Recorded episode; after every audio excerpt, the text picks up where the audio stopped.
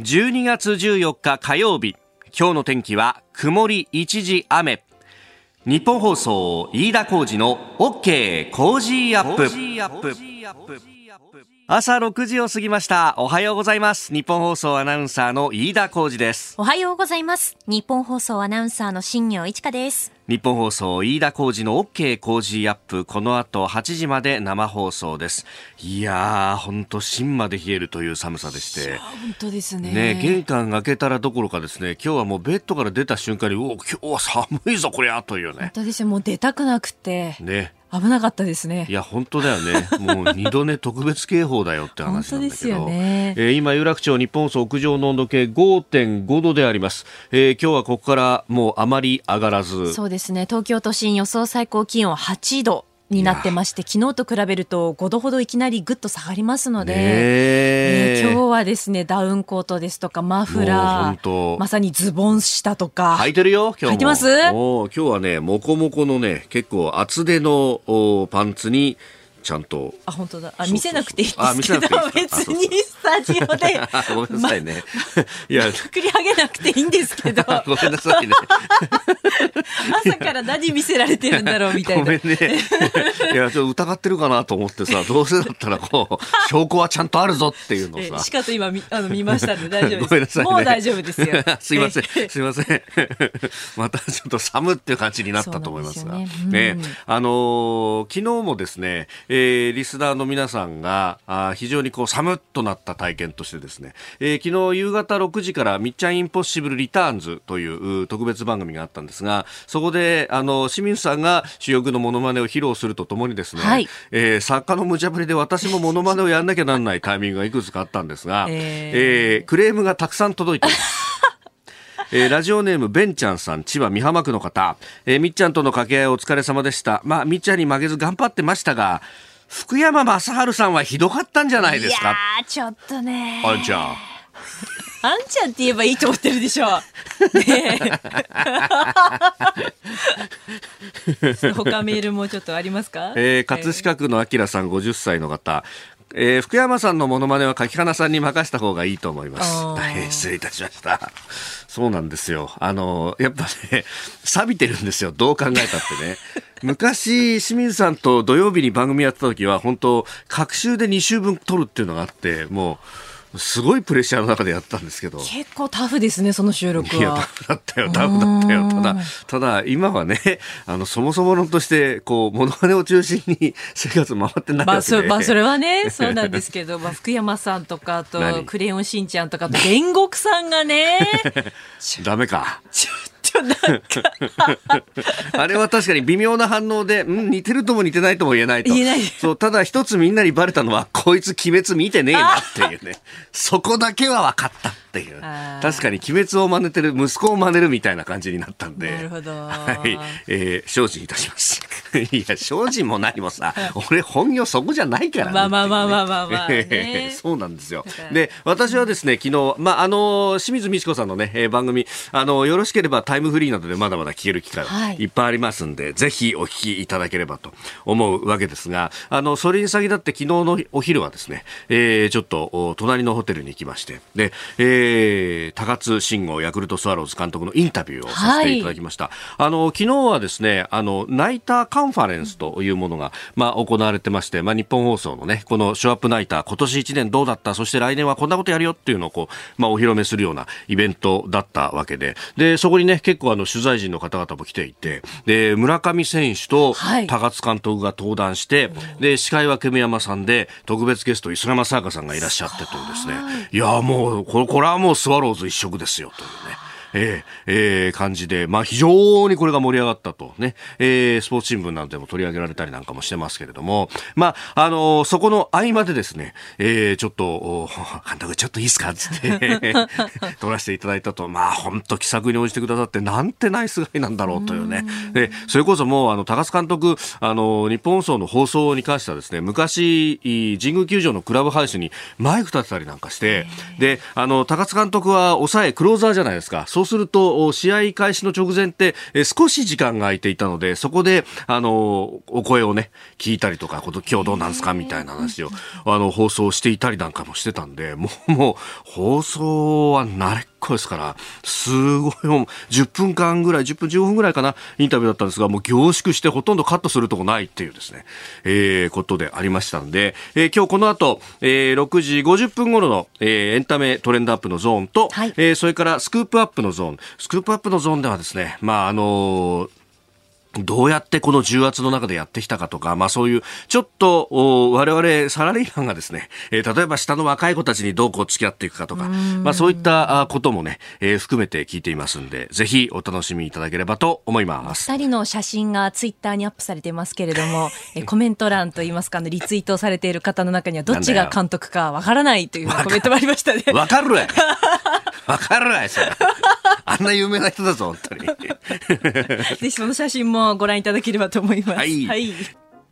あなたの声を届けますリスナーズオピニオン。ぜひニュースに関して、えー、メールやツイッターでご意見を寄せください。今朝のコメンテーターは朝日新聞編集員峰村健二さん。この後すぐ登場です。えー、中国人研究者から技術流出、えー、という峰村さんの取材記事について伺ってまいります。えー、そして次第取り上げるニュース、まずは G7 外相会合について、えー、韓国のムン・ジェイン大統領が外交的ボイコットについて、北京オリンピック・パラリンピックですね、検討していないとと述べると、まあ、昨日は、えー、衆議院の予算委員会でもこれについての答弁というのが岸田総理からありました。それから LINEPay の決済関連情報の漏洩問題、えー、さらに7時40分過ぎスクープアップのゾーンでは、えー、ヤクルト高津監督に直撃激論工事サミットです。メールツイッターこちらです。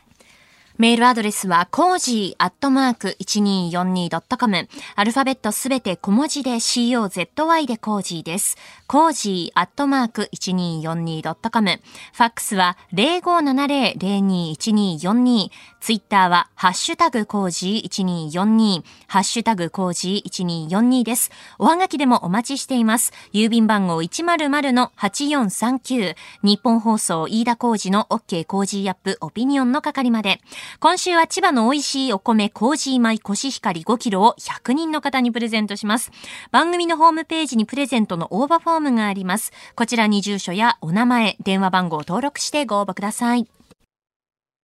さあ今週はこの時間からコメンテーターの方にご登場いただきます。えー、今朝は朝日新聞編集員で元北京ワシントン特派員峰村健二さんです。おはようございます。おはようございます。よろしくお願いします。さあこの時間解説していただきますのは中国人研究者から技術流出先端兵器に、えー、日本も千人計画警戒強化と、まあ、これ日曜日の紙面でね、はい、えー、あのスクープでやらせていただきました。はいうん。あのー、やっぱ日本にいた実際にいた中国の研究者の人たち、しかもその所属先が日本にいた当時は国立大学であったりとか、国立だとの研究機関だとかにいた人たちが、その後、記事によれば帰って、はい、で極超音速兵器だとかそういうこう安全保障を根底から覆すようなところにも関わっていたんじゃないかという。そうですね。しかもそれを緻密なこう、内部資料等々も含めてですね、はい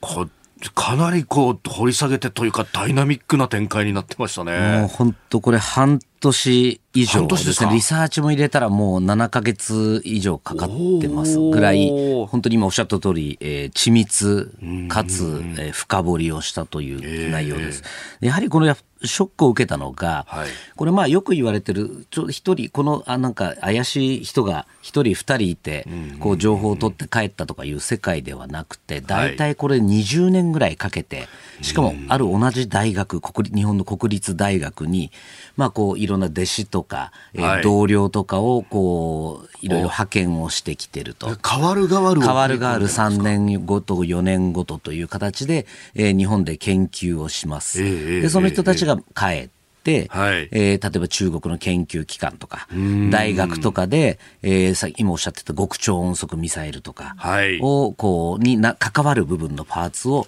こう開発していたってことが分かったんですね。でこれ見事にこの役割分担ができていて極,、極超音速ミサミサイルの中でも例えば燃料とか、はい、その形とかあと推進するこのエンジンとかっていうのがこれがまた見事にその日本の研究していた約9人の、えー、中国出身の方々がこう関わっていたと。いう意味では相当20年がかりで組織的にこうやっていたことだと。学術分野としては燃料は燃料だしその空力は流体力学だしそうなんです、ね、全部別々だけれども組み合わせるとこうなると。はいでこれ今回特徴はそのいわゆる煽ってあの過去他社さんの記事で千人計画これならダメだっていうのはなんとなく感情的な記事があったんですが私そういうの嫌いなんであの必ずカウンターコメント取ろうと思ってですね。これが一番苦労したんですけどもそうでね、この中の中国の人たちのあのどういう人かというあの、もう人定までして連絡先も調べて、はい、もちろん断られますよね。あなた盗みましたって 技術盗みましたって聞くわけですから、なかなか厳しかったんですけどちょっとある手段を使って。たまたま知人とかを通じて紹介をしていただいてこの9人の中の1人の人にあのコメントが取れたのでそそこはまあある意味客観的な記事に彼の反論もしっかり載っけてますので、えー、そういうわけじゃないんだという話とかね、ね、まあ、この人は確かには研究はしていましたと。この中国の研究者の方は日本は素晴らしい施設だったと。だけど私は、えー、それ別に、あのー、盗んだわけでも何でもないと。で帰ってからあの風洞っていうあのなんですかね。極超音速のこのえー、実実験をやる施設があるんですよ、長い、まあ長い筒の中で前からファンでこう、ね、空気というかね、風を出して、で、どういう流れになるかっていうのを調べるやつですね。あの風洞を確かに形は似たようなものを中国に変えられて中国の政府系金融あの、えー、研究機関で作ったはい作ってはいたんですけれども、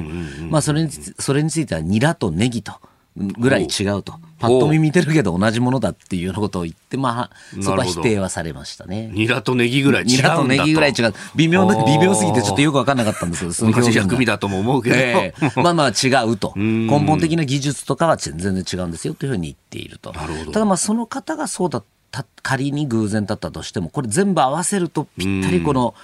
日本出身者たちの技術者で、はい、この極超音速一番日本の安全保障を脅かしているものができているというこの外形的な事実はあるわけですよね。でこれまでほとんどこの日本政府は全くのざるの状況だったんです、はい、こういうの監視について。確かにこれ、いろいろチェックが難しいところなんですね。これ私、あのただ研究しただけですと、はい、基礎技術を研究してましたと、いや、そんなミサイルなんてしてませんって言われると結構難しいところなんですけども、これだから今、あの本当に話題になっている経済安全保障の中で言われているようなどの部分、技術について管理をするのかと、流出を防ぐのか、あとはセキュリティクリアランスですね、はい、この人は本当に大丈夫な人なのかと、例えば中国の軍に絡んでないのかと。いうようなことですね、もらお金もらってないのかと、この制度は本当に一刻も早く作るべきだということを警鐘を鳴らしたかったという記事ですね。で、これね、あの諸外国の事例だとかも含めて、はい、あるいは日本の国内でこの研究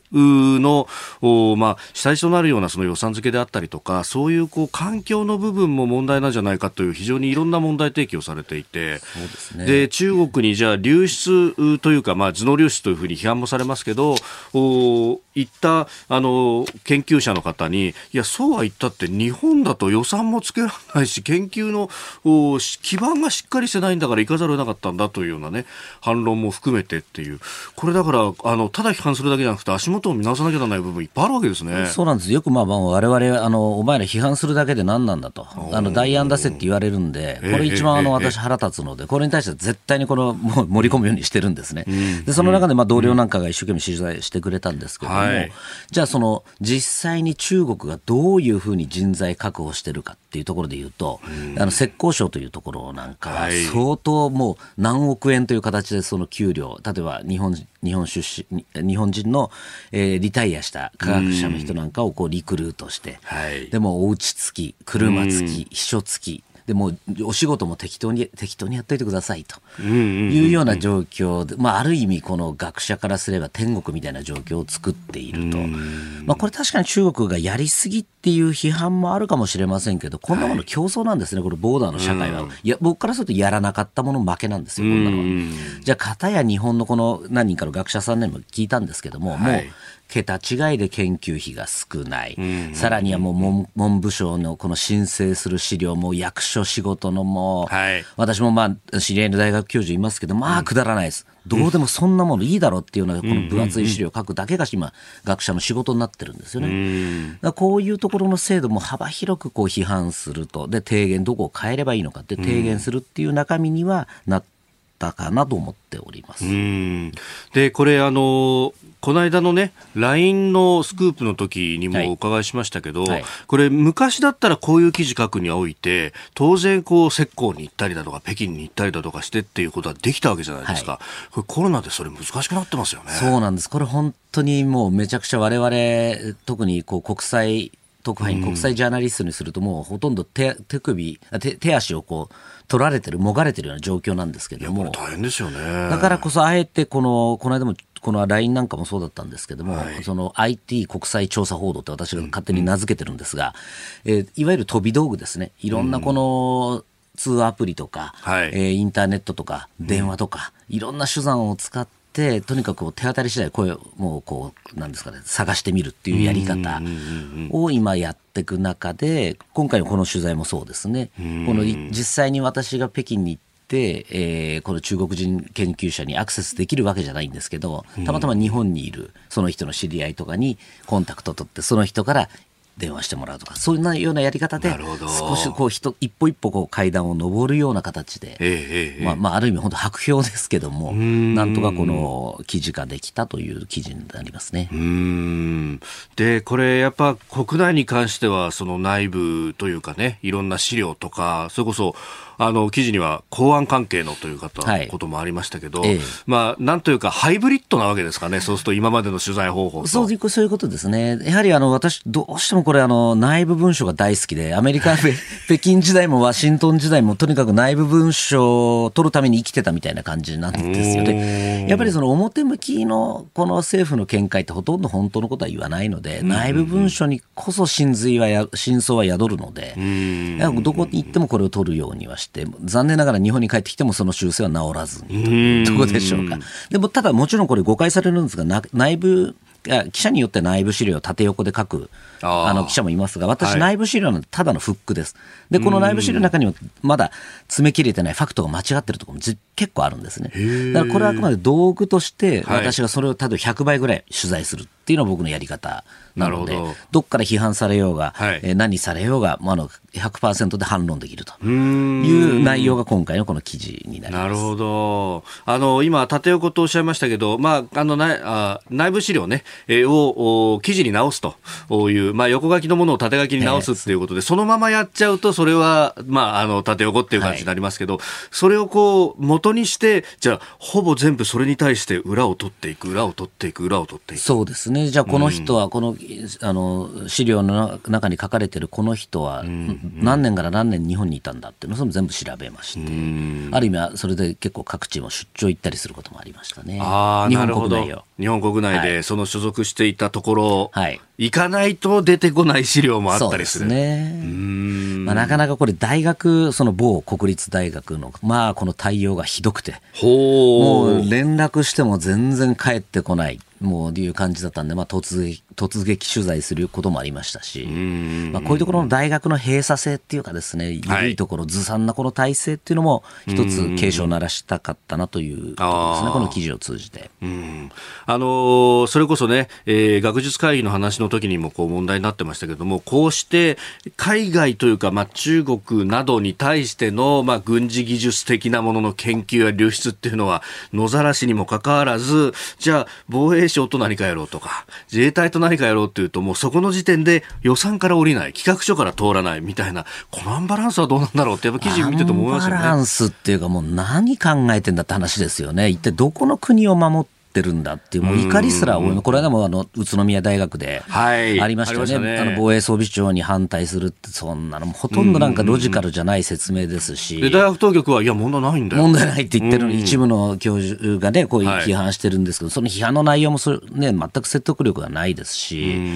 やっぱりそこは本当に、で、今回のこの問題は私本当一番問題だと思うんですが、その、え日本にいる国立大学の中国人研究者、科研費使って研究してるんですね。これ逆に。で、科研費使ってもありがとうございました、ごちそうさまでしたって言って中国に帰る。で、それで最も日本の今この防衛を一番脅かす極超音速ミサイルを作ってるって、これ以上の話は僕ないと思ったんで、これを実はこだわって半年間追っかけてたんですけども、常識で考えてどっちがおかしいんだって話 ですよね。どっちの国守んだっていう、もう、腹立たしいぐらいですね、むしろ。これ、引き続きっていうのはやっぱりずっと続けていくそうですね、これ経済安保企画、えー、米中の狭間でっていうのは、私ずっとこれ、あの、関与してますので、はい、あの、こういうふざけるな話はもうどんどん、あの、私、基本この取材の根源は怒りなので、怒ったものはどんどん、えー、や、あの、取材してきますし、何か情報提供ある方は、はい、ツイッターの DM にでもお送りいただいたら、すぐ飛んでまいりますので。なるほど。はい。ここが気になるプラスのコーナーです。えー、スタジオ長官各紙が入ってまいりました。えー、昨日の衆議院の、まあ、予算委員会での総理の答弁と、えー、いうところ一面トップが多いですね。えー、朝日新聞一面トップ全額現金条件付けず4人10万円給付首相が転換とあの例の18歳以下の子供にまあ現金など、えー、まあ当初は現金5万クーポン5万というところでありましたが、えー、これを10万円を一括ででしかも年内にもということが出てまいりました。えー、読売も10万円年内一括給付容認、えー、衆院予算委、えー、首相条件付けず、えー、毎日新聞10万円年内一括給付容認、えー、全額現金首相無条件で衆院予算委、えー、東京新聞、えー、5万円分原則クーポン撤回10万円一括首相容認と。えー、いうふうに4氏がこれ一面トップとなっておりますが一方で、あのー、各市地方自治体のね首長さんの声なんかも紹介してましていやそうは言ったってお前あと17日で2021年終わっちまうのによと、ね、今からじゃ間に合わないよっていう声もいっぱい出てますね。ちょっとこのねこの決める過程は非常にこの、私もなんかずさんだったと思いますし明らかに、えもう嫌な通り攻略攻略があり働いてましたし、そもそもこれ一番お金欲しいのって今ですよね。よね。年末。年末。ここに現生でもらうっていうのが一番これ以上の効果はないと思うんですね。はい、しかもそのクーポンいただいたらみんな使いますよ。困ってる方多いですから、うんうん、ね、だったらもうさ最初からこれを1か月前ぐらいにやっとけばよかった話なのに1か月前だったら十分間に合間に合いましたよね。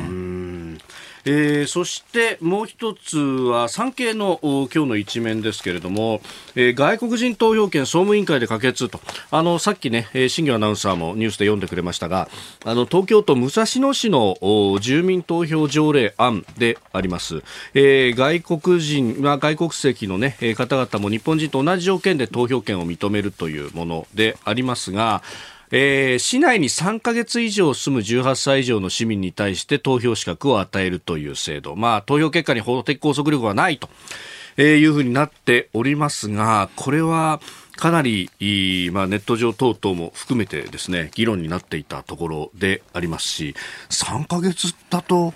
これ日本語喋れるかどうかわからない まだスキルだったりする人も中にはいるだろうっていうようなね批判もありましたが。ですよね。しかもなんで今このタイミングでやるんだっていうのもよくわかんないですよそんな今急ぐ話なのかともっとやるべきことありますよね。なんかその本当の真意この市長は何をやりたいんだってっていうところですね、そこが気になりますね。まああのねえー、安全保障だったり、あるいは、ね、治安に関わるようなところの住民投票だったりすると、これ、あのまあ、一応、その市政に関することとはいえ、国政に絡んできちゃうんじゃないかという話これあの、オーストラリアのケースなんかを見てもそうですし、はい、あとアメリカの一部の地方議会もそうなんですけど、そういうこのよからぬ国、の、いわゆるその、えー、浸透工作、いわゆるインフルエンスオペレーション、だんだんじわじわその政界とかに進出する、いく、進出していく、最初のやはりステップは地方議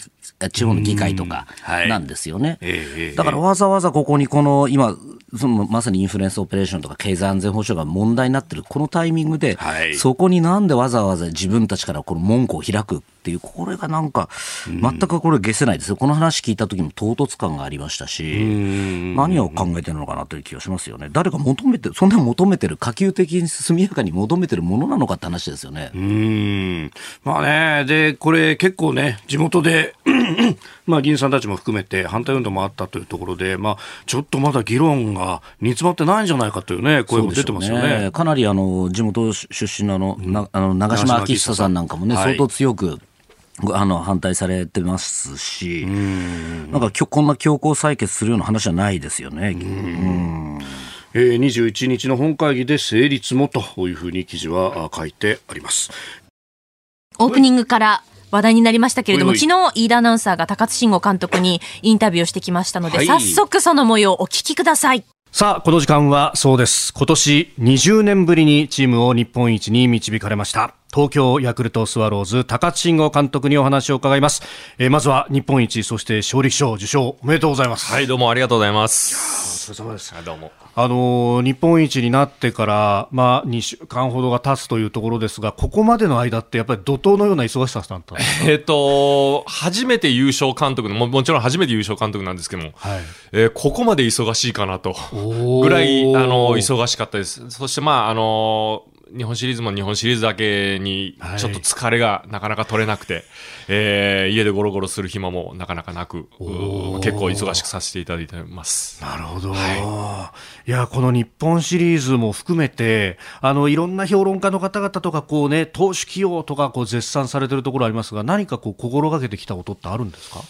まあでも今まで通りこれまで通り、これまで通り、はい、あの信念を変えずに、はい、っていうふうには思ってました、あとはもう選手が、えー、マウンドに上がったら、しっかりとしたパフォーマンスを出してくれるだけだと思っているので、えー、そのタイミングだけ間違わないように、まあ、今までやってきた通りのことをできたらなとは思ってましたけどね。いやあの大変監督には恐縮なんですが、私、阪神が好きでですね、そうなんですか。でこれがですね、はい思い返してみたら開幕の3連戦、神宮でタイガース3連勝してるんですよ。そうですね。これで、あ、我々いけるなと思って逆に監督からしたらこの最初の3連敗っていうのは、はい、あどうだったんですか？あちゃーみたいなのあったんですか？えっ、ー、と、まあ、そこに合わせて、えー、全力で調整してきて、はい、えー、まあ、もちろんタイガース強い、ジャイアンツ強いとは思っていたんですけれども、ここまで差があるかと思わされるその3連戦でした。まあ、一つは勝てる、えー、もうちょっと勝てる、もうちょっとできると思って、はい、えー、まあ、あっという間にその3連敗で終わってしまったなっていう感じはしますね。結構ショックでした。あ、そうだったんですか。はい、これって監督インタビューで答えられて、その去年一昨年最下位だったで今年優勝日本一。差は紙一重なんだっていうふうにもおっしゃってるじゃないですか、はいはい、でもやっぱりそこの部分って大きいんですか？まあでも、1点取られても1点取っても、まあ、その1点差でも勝ち負けがつくような、うんまあ、そんなイメージをこうシーズンでもしてました。まあ、どうやって、えー、1点先に取るか、勝ち越すか、どうやって逃げ切るかっていうことばっかり考えていて、まあ、あの2年連続最下位にはなってしまったんですけども、今年もやはりゲーム差なしで、えー、優勝できたように、まあ、そのぐらいの差だと思ってました、はい、全体的には紙一重の中というか、そうですね。そうするとでも逆に、その一個一個の采配のこっちにする、あっちにする A と B と選択肢があって、どっちに決めるっていうのが、意味をなしてくるじゃないですか、そのプレッシャーってどうだったいやいやあの、僕は特にプレッシャーを感じることはありませんでした、もう思い切ってやるだけだと思っていたので、えー、まあ、僕がプレッシャー感じてると、やっぱり選手もそれなりに感じるでしょうし、僕はもうあの特にそういうところのプレッシャーを感じることなく、采配はしたつもりですけれどもね。それやっぱもともとそのあの高須さんの選手としてのキャリア、あの日本でももう頂点を極め、そしてメジャーに行き、台湾、韓国、独立リーグと。もうやっぱそこら辺でこうプレッシャーってものにはもう慣れてる部分がありますか？うんプレッシャーに慣れてるかどうかはわからないですけど、ええ、その皆さんがこうイメージされてるよりは嫌いじゃないかもしれないですね。そうやって重圧をかかってる中でこうプレーするのは、えー、自分の思っている以上にこう力が出るような気もしますし、緊張感も何もないところでやる方がちょっと難しかったりしますね。全体的にですね、話を伺ってると、ああ、いい上司だなっていうね。そして声が爽やかですね。爽やかだね。朝にぴったりの。まあね、本当だよね。あさあ、なんか、あの、で、自分がプレッシャー感じたら選手たちに影響するっていう、やっぱ、そういうところまで考えながら、こう、一挙手一投足ってものをね、やってたんだなと思うと、はい、そうかっていう、で、逆に下から、下の立場から見ると、確かにそういうものって結構気にするよな、みたいなね。そうですよね。あと、選手にとてもこう、信頼を寄せているということも、すごくインタビューから伝わってきますよね。うん、そうだよね。一個一個、一挙手一投足じゃなくって、まあ、あの、任せるところは全部任せるみたいなね。あとはタイミングは自分で考えるんだっていうところだったんでしょうね。うんえー、この後、後ほどですね、スクープアップのゾーンでも高津監督のインタビュー、えー、お送りいたします。じゃあ、あの、具体的に今シーズン、例えば若手の起用であったりとか、まあ、村上選手であったりとかね、えー、いうところも聞いておりますので、えー、ぜひ、えー、この後7時40分過ぎスクープアップのゾーンもお聞きいただければと思います。えー、今朝のコメンテーターは朝日新聞編集員峰村健二さんです。引き続きよろしくお願いします。よろしくお願いします。えー、中国のまあ経済安全保障についてのお話をいただきましたが、はい、メールをで感想いただいております。横浜港南区夏ママさん、峰村さんの中国のお話、火事の手を止めて聞き入ってしまいました。えー、研究者科学者にとっては天国なんですね。えー、そして取材の根源は怒りなるほどというふうにいただきました。やっぱそこの部分をまあまずはモチベーションとして動かしていくって感じですか？そうですね、やはりこのかなりさこの取材ってものすごい地味地味な作業なんですね、こういうようなこう、えー、まあ、調査報道とかもそうですし、あの心が折れることが何遍もあるんですが、そういう時に何かこう、モチベーションがないと、多分我慢あの保てないなっていう中で言うと私はやはり一番怒りがあの一番のこのエンジンになりますね。なるほど、はい、どうなってるんだこれっていうところ。そうですね。許せんっていうところですよねまあでもそれで怒りに任せて書くわけじゃないってところですね。そうですね。あの取材は怒りでやりますけれども、記事を書くときはもうとにかく冷静にいかに客観的に書くかっていうところですかね。あの私血液型 AB 型なんでそこはもう人間を変えて なるほど。なるほど。B の自分、A の自分。そうですね。どっちが B か A かよくわかんないんですけど。なるほど。はい、えー、まだまだあメール、ツイッターお待ちしております。メール、COZY、 cozy アットマーク 1242.com。ツイッターハッシュタグ、シャープ、コージー1242です。さあ、そしてここで番組からのお知らせです。今週1週間の Cozy up はこの特別企画です。題して、目指せ V 字回復激論コージーサミット年末であります。ニュースは今も動いています。臨時国会オミクロン株そして北京オリパラ外交ボイコット。もやもやの多かった2021年からのリベンジを目指して番組ではいち早く V 字回復への道筋を探っていきます。コメンテーターの皆さんは6時台前半から VVV と登場です。明日は自由民主党参議院議員の青山茂春さん。木曜日は明治大学准教授で経済学者の飯田康之さん、うん、金曜日外交評論家で内閣官房参与の三宅邦彦さんです。そして V 字回復なゲスト、この後スクープアップのゾーン7時40分過ぎは、最下位から日本一を勝ち取ったヤクルトスワローズ高津慎吾監督が登場。はい、16日木曜日は衆院選で独自の戦いで大躍進、国民民主党玉木雄一郎代表生出演。17日金曜日には太平洋横断に成功したまさに今年の顔、辛坊二郎さんが登場します。プレゼントは千葉の美味しいお米、麹米5キロがドーンと100人の方に当たっちゃいます。うん。今週はいろいろと勝負の1週間、飯田麹の OK 麹アップ。本当にあと一歩、まさに首の上げ下げの勝負なんです。何卒一つ皆さん、よろしくお願いします。ブイ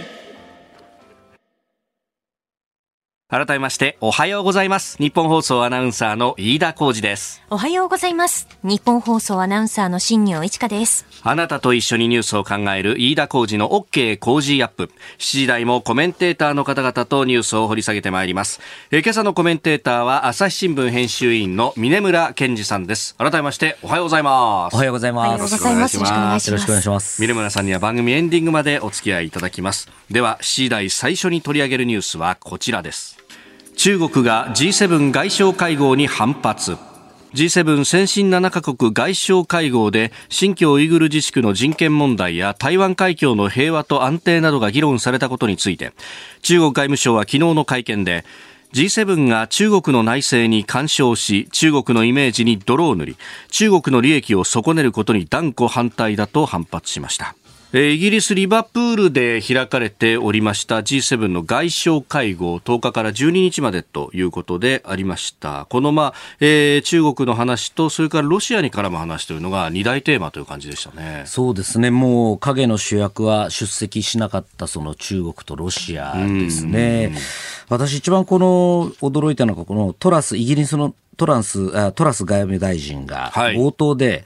このイギリスとロシアについて自由と民主主義を制限する侵略国はっきりこうおっしゃったんですね。あ中国とロシアについて、これなかなかだいぶこれまでのトーンなんかよりも強まってたなというのがあると思います。で実はロシアもともとは G8 っていう形で参加した時期もあったので、でねはい、まあもうロシアも中国もどっちもこれはもうある種のもうえー、侵略国、まあ、もうダメな国だと。いうレッテルを貼ったってことに対してこの中国があの怒りを示しているってことだと思いますね。うん。でまあ本当その2か国がじゃあ力によって現状変更をしてくるのかどうかっていうのが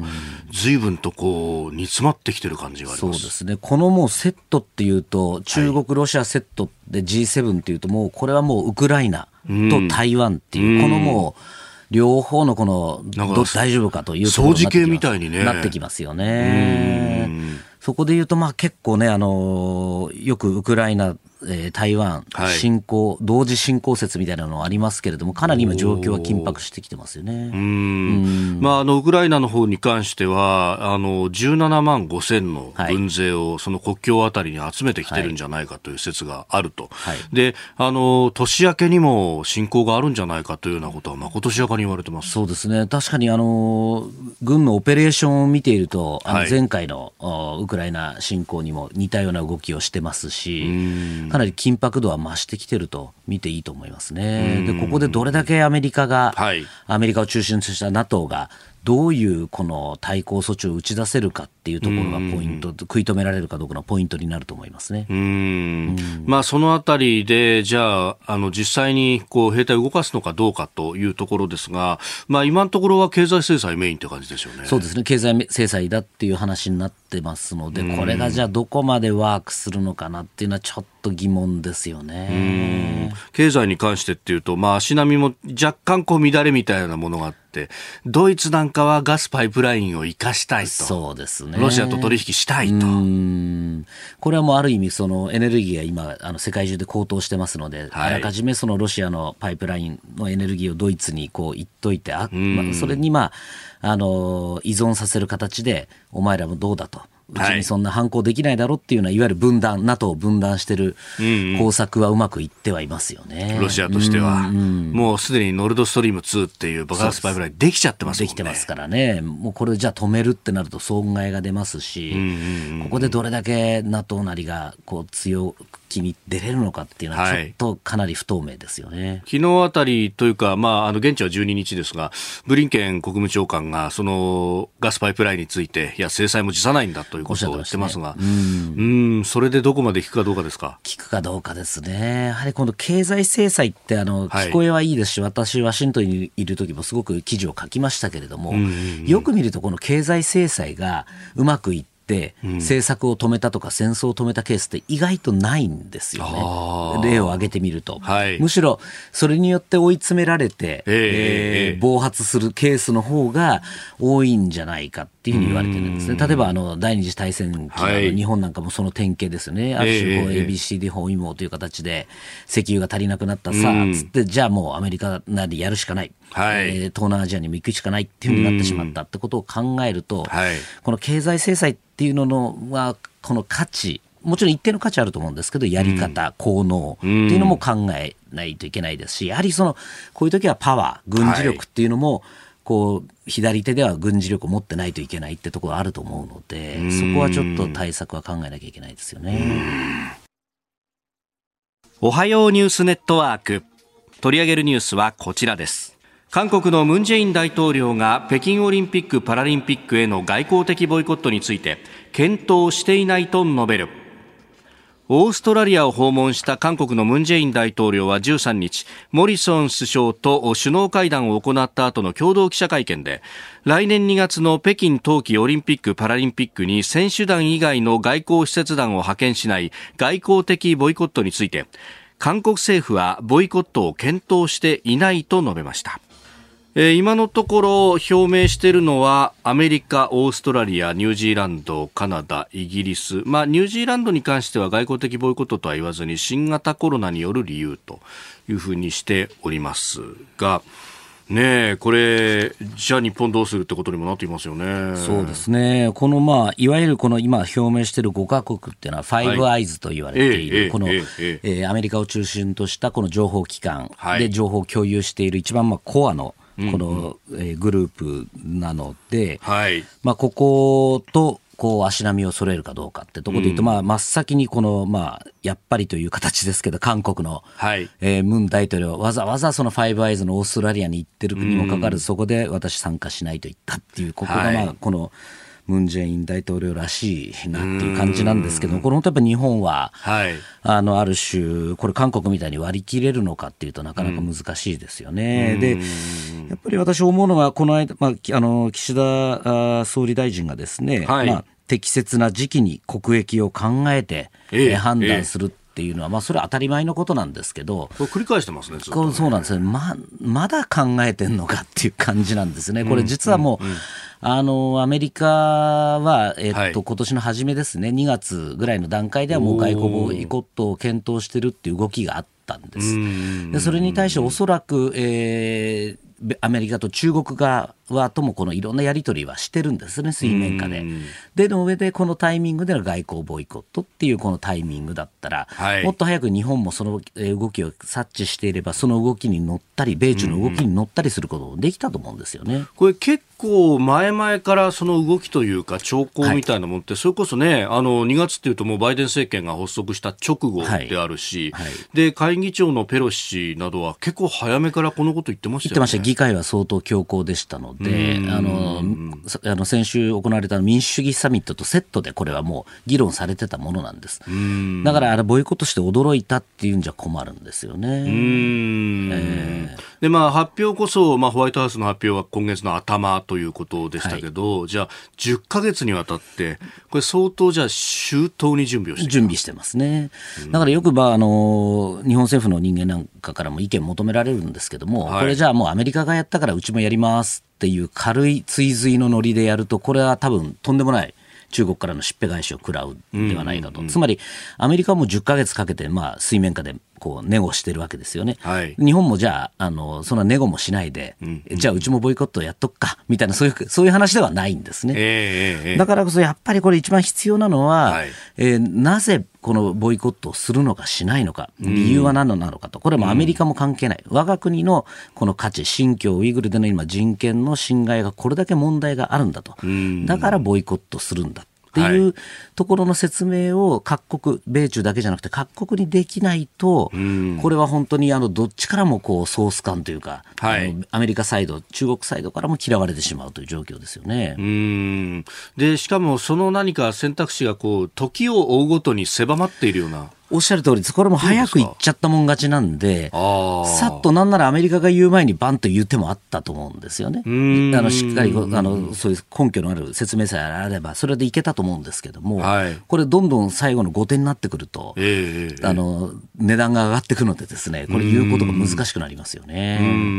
でなんか昨日ちょっと議員会館にうろうろしてたら、えー、あの人権担当大臣、あの補佐官になった中谷さんが、はい、えー、自民党の重鎮に意見を求めて外交ボイコットどうしましょうっていろいろ聞いてたらしいんですけどもでせっかくあのポストができたのでそのあたりの人権の意味どうやるのかで日本としての対応どうするのかっていうのはこれはまあ明確に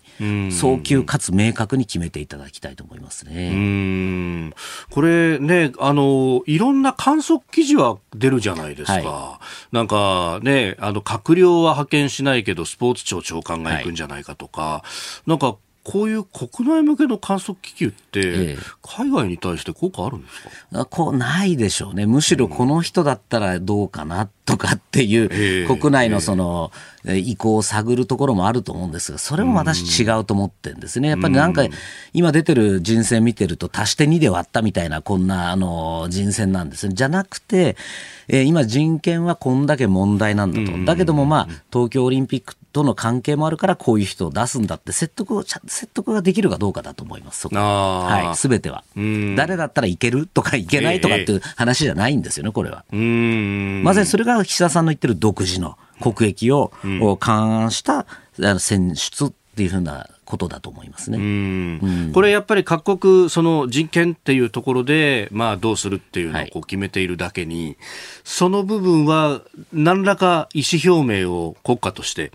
しなければ、やっぱりこう、ロジックとして立っていかないわけですそうですね、やはりじゃあ、こんだけもうあの北京五輪と人権っていうのがこうあのマターになってるわけですから、うんうん、ここで日本が特に何もしないとか、うん、えー、なんか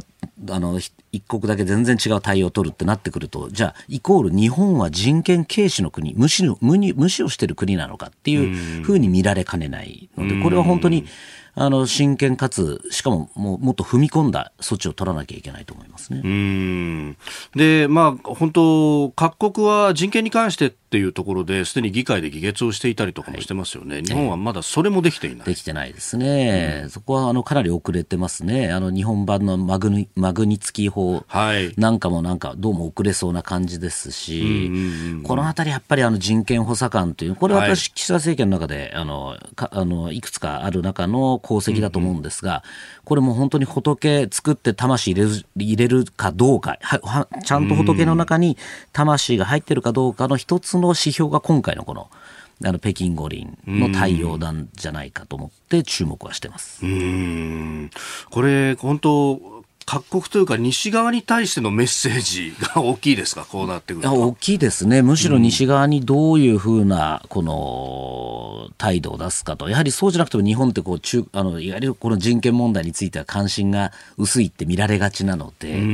ここでこそしっかりこう説得力のもある。あの、しっかりした人選をするなり、えー、行かないのも含めて、はい、えー、やるべき時ですよね。うん。まあ、その辺ね、あのそれこそ、まあ、安倍政権などはあの価値観外交っていうのは旗を立ててやるっていう、で、あの諸外国はそれが安倍さんの個性なのか、それとも日本外交が変わったのかどうなのかっていうところを見てるんだっていう指摘ありますが、これどうですか？そうですね、だから、あそこでまあ変わったと、あの安倍さん、安倍政権以降、その日本の価値観外交によって、割と外交はもう変わったっていうに逆に思われてるんですね、外国では。は。だからここでもし例えば少し、あのその価値観外交が揺る揺らいだりすることあると、逆にその、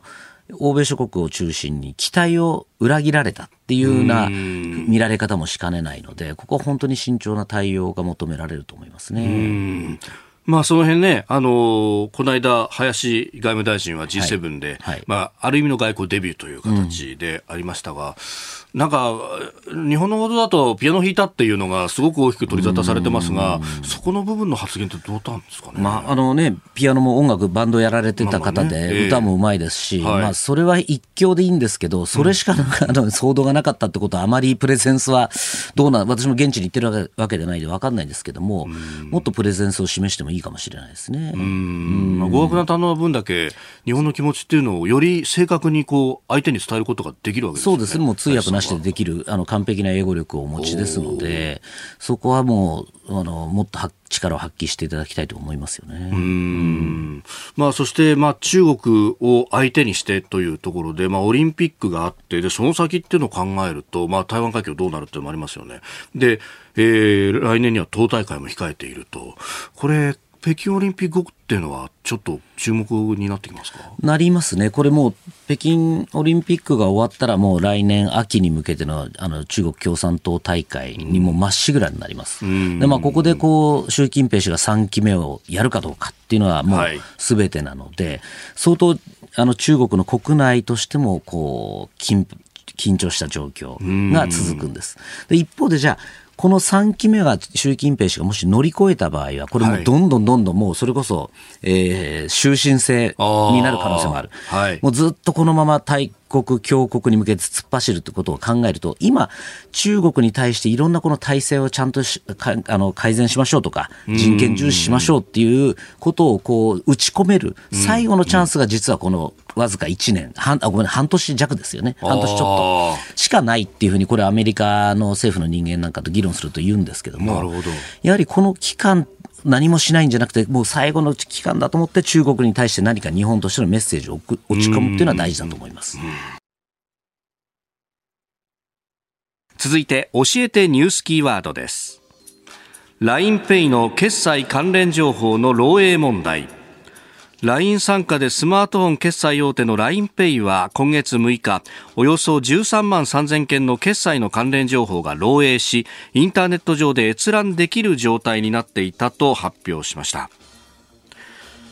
えー、峰村さんはね、今年3月17、18日付の朝日新聞長官一面 LINE で、えー、利用者に十分な説明がないまま中国の関連会社から個人情報を閲覧できる状態になっていたと、えー、スクープをされて、えー、今年度の新聞協会賞も受賞されていらっしゃいます。まあ、あの時からずっと一貫しておっしゃってらっしゃいましたが、まあ、いつかこういうことが起こるだろうというような話ですか？そうですね。まあ、本当に、あの、ずさんな管理体制ってもう何回言ったか分かりませんが、ずさんとしか言いようがない状況ですよね。で、実はこの LINEPay の問題っていうのは、この当時、今年の3月の段階でも私一本特報を書いてまして、はい、で実はその利用者のえー、皆さん使ってる方々の取引情報、何をどこで買ったかっていうのから、加盟店の銀行口座まで、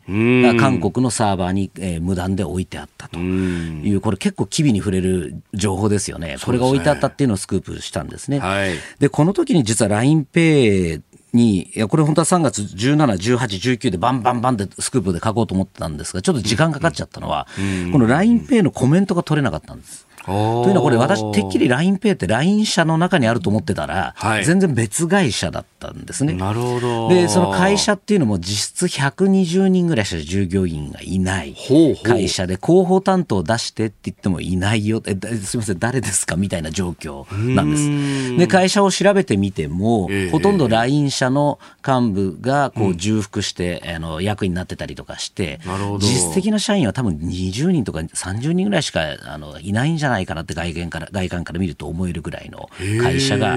4000万人のこのデータを扱ってたっていうことを考えると、まあ、こういう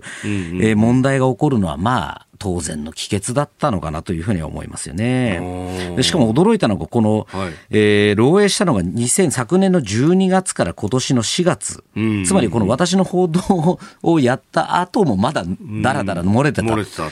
てことはもう、あの、我が社はしっかりやりますって言ったにもかかわらず、その後また漏れてたっていう意味ですよね、これって。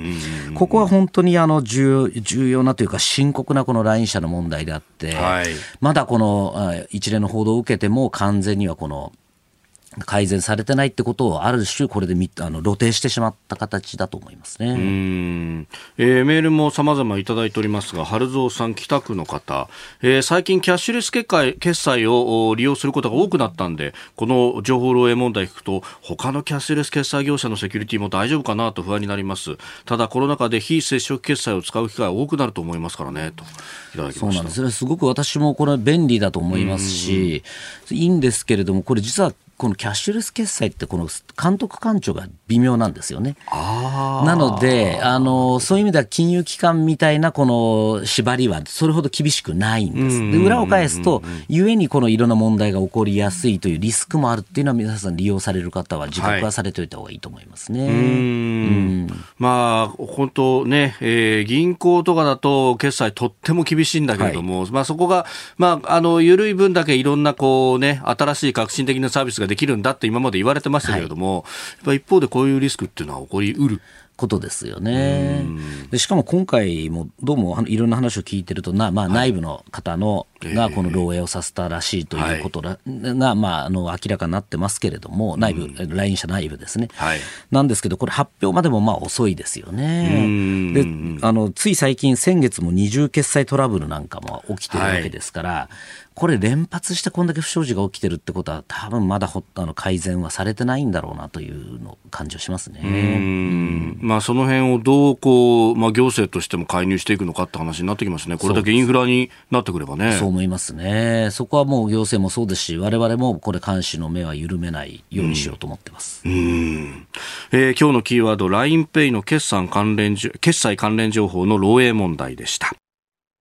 続いて、ここだけニューススクープアップです。この時間、最後のニュースを、スクープアップ。激論コージーサミット、ヤクルトスワローズ、高津慎吾監督に直撃。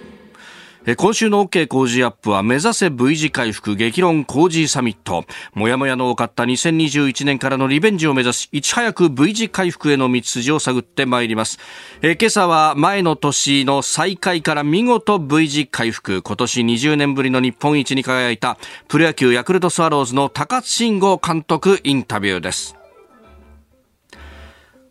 あの、先ほど6時50分過ぎのエンタメトレンドアップのゾーンでもね、少しお送りいたしました。が、この時間はですね、さらに、奥川投手、村上選手など若手選手について、それから、えー、私、だ、阪神ファンとしてちょっと失礼な、えー、ギリギリの質問もいたしました。えー、では、インタビューの模様をお聞きください。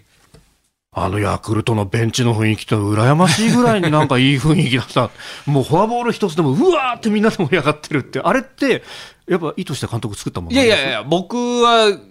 あの、そんなに特別こう自分で作り上げたものじゃないです。あれはもう本当にベテランというか、あ中堅というか、うん、えー、まあ、若手も含めて、はい、えー、みんながこう楽しめる雰囲気を作っていった、まあ、外国人も含めてですね、えー、作っていったんじゃないかなと、まあ、でもそのベテランの青木とか、はい、まあ、ピッチャーで言えば石川であったりとか、まあ、そういうところがそれをまあ許すというか、本人たちもそうやって、えー、そういう雰囲気を作っていったので、若い選手、外国人選手もそれに、えー、習ってそういう雰囲気にな作れていったのかなと思いますね。これ、若い選手って、すごくこう、まあ、ナーバスな部分もあったりとか、気持ちの作り方が難しいんじゃないかなっていうふうにも思うんですが、その辺何かこう、アドバイスをしたりだとかってあったんですか？いや、あの、特にアドバイスはしないです。特に技術のことに関しては、僕はもう、ほとんど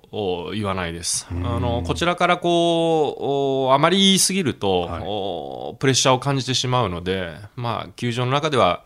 えー、どの場面でもやっぱり選手はプレッシャーを感じているものなので、こちらからプレッシャーを感じることだけはやる、絶対やるまいと思っていたので、えー、まあ本当にこう、ちょっと背中を押すというか、もうちょっともう元気出してやればいいよとか、失敗を恐れるなよとか、まあ、その程度だと思います。はい。うんあの一番逆境というかタフだなと思ったのってこのシーズンの中でどこの瞬間だったですか？まあでも大変だったのはやっぱり9月の終わりから10月にかけての10連戦と GT の6連戦、やっぱあそこはもう開幕した時からすごく大きな山だと思っていたので、えー、そこを乗り切れたのは大きかったと思います。じゃあ、もう前々からここで来るぞって分かっていた、じゃあ、いろんなシミュレーションは監督ご自身、頭の中でいろいろ思い描いてました？もう数えきれないぐらいのシミュレーションはしてました、ただそれがこう全て当てはまるかというと、そうじゃなくって、やっぱりこう野球って生き物なので、相手のあるスポーツなので、なかなかそれ、思い通りにいかなかったのも事実です。うんあの若手ということで、その日本シリーズでも奥川投手、高橋投手、1、2戦先発させてっていう、これ、ベテランで石川投手もいるし、小川投手もいるしってところだったと思うんですが、はい、ここはもう決めてました？決めてました。もう結構早くに決めました、もう CS の初戦で奥が投げさせるのも、えー、2つ目に高橋投げさせるのも、そのまま日本シリーズで2人を1戦目、2戦目に投げさせるのも、結構早く決めてました。まあ、あのそれもプランもいくつかあって、はい、えー、優勝できなかった時、まあ2位で通過した時とか、まあ、そういうのもいろいろ考えてはいたんですけども。はい。あの一方でこう村上選手はじっとずっと使い続けましたよね、やっぱり2軍監督の時から見てて、はい、こいつは4番にっていうのはずっと決めてたんです決めてました、もう4番に育てるしかないと思っているので、えーまあ、本人がちょっとこう状態が悪くてね、もしかして4番を外れることがあるかもしれないですけど、チームの状態で彼を、はい、まあ、例えば3番にしたり5番にしたりっていうことだけは、えー、やるまいと僕はもう最初から決めていたので、もう入ってきた2月の宮崎の2軍キャンプからの練習試合からも初戦から4番で使ってます。うん。これ、そのためにはポジションもちゃんと作らなきゃいけないし、はい、とか、そういうのも含めて、何年がかりで計算みたいなことだったんですか？いや、もう、あのー、入ってきた時に、はい、もうやることがもう、もう盛りだくさんというか、うまあ、バッティングに関しては、遠くに飛ばすことに関しては、すごくずば抜けたものありましたけど、やっぱり考え方であったり、まあ、野球からちょっと離れるかもしれないけど、生活であったり、えーまあ、そういうとこから、えー、2軍ってやっぱり教えていかなきゃいけないのでね、えーまあ、そういうとこからもうゼロ歩から一歩目から、うん、スタートはしましたね。うん。その意味ではじゃあこの今の1軍の、まあ、ラインナップも含めて2軍の時からこうずっと見てきた人たちも多いしある意味の集大成みたいなもんですか？いやまだまだですね。まあ、こんなもんじゃないと思いますこんなもんじゃない。あのー、まだまだです、はい、こんなもんで終わらないですよ。はい、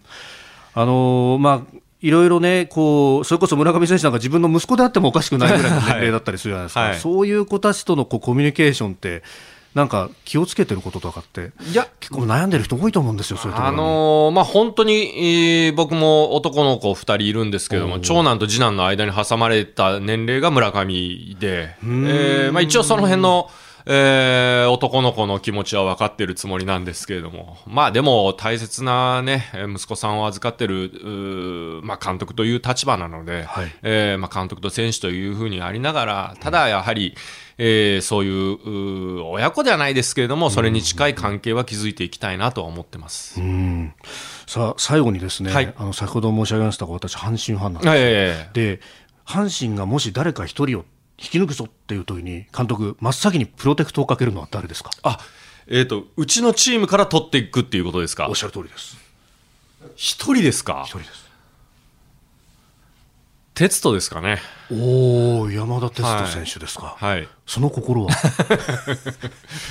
あんま聞いてはいけないかもしれません、まあ、ちょっといやあまりイメージできないですけど まあ、ね、あのー、まあキャプテンで、えー、中心選手なのではい、あのー、山田ですね。はい。やっぱり。いや、ちょっと待ってください。ちょっとこう、山田じゃないですね。奥側ですかね。あ、やばい、陽動作戦に出られた お村上ですかね。全部くれないですか？ダメです。ダメです。ですね。はい。一人たりともあげられないですよね。はい、無理です。来シーズンも楽しみにしております。どうも、はい、ありがとうございました、はい、ありがとうございました。いや。なんちゅう質問してるんですか 最後。びっくりされてたじゃないですか。そうそうそう、えー、途中で気づいたっていうね。こいつとんでもないこと聞きやがったぞうちからみたいな。いやそしたらじゃあじゃあ山田をまず狙ったらいいっすよってあの虎版の記者にでも言おうかと思ったんですけどそういうわけにはいかないっていうね、えー、いやでもやっぱそこちゃんと答えてくれるっていうのがやっぱすごいすごい人だなっていうね、うえー、なんか確かにいい親子関係みたいな感じの選手とこう監督のか関係ってものが見えてくるなというところもありましたし、やっぱそこのこう信頼感みたいなものが逆境にも強いチームっていうものを作ったのかなという感じもいたしました。ちょっとね、よくね、あの、プロ野球の監督って理想の上司ランキングみたいのでね、出てきたりなんかもしますけど、やっぱ納得できる部分もありますね。うまいですね。ねえ、羨ましい。えー、ということで、目指せ V 字回復激論工事サミット。今朝は再開からの V 字回復20年ぶりの日本一。東京ヤクルトスワローズ高津慎吾監督にお話を伺いました。これからお送りする内容は、あくまでフィクションとしてお楽しみください。ただいまより野党各党の代表質問を行います。それではよろしくお願いします。そもそもこの飯田浩二の OK 工事アップは YouTube やポッドキャストに偏りすぎている。AM や FM の地上波、ラジコ、タイムフリー、エリアフリー、多様性のあるリスナーにこれで平等に接していると言えるんでしょうか？この状況を変えようとはお考えにならないのでしょうか？お答えください。まあ、そもそもの話といたしまして、代表が変わったように、えー、思うんですが、まあ、えー、それはそれとしまして、えー、委員ご指摘の通り、新しい資本主義、あ、もとい、新しい聴取スタイル、どのようにお聞きいただいても、番組リスナーということに変わりはありません。いわば、分厚い中間層であります。お聞きのすべての、特に関東1都3県の皆様におかれましては平日朝6時から8時のきっちり2時間日本放送有楽町の日本放送で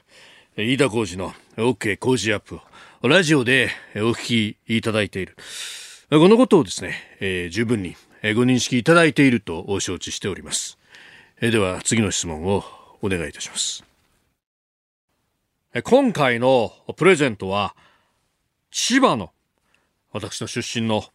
千葉の美味しい新米が100人に当たるということですがこれはある意味番組プレゼントの法違反。極論すれば憲法違反に当たるのではないでしょうか。こういう姿勢でいいんでしょうか。一部のリスナーだけが利益を得た飯田のミクスは失敗であったと言わざるを得ません。このような番組を断じて許すことはできない。反対の声を上げていこうではありませんか。ご質問にありました。千葉の新米、まあ、正しくは麹米。5キロのプレゼントでありますが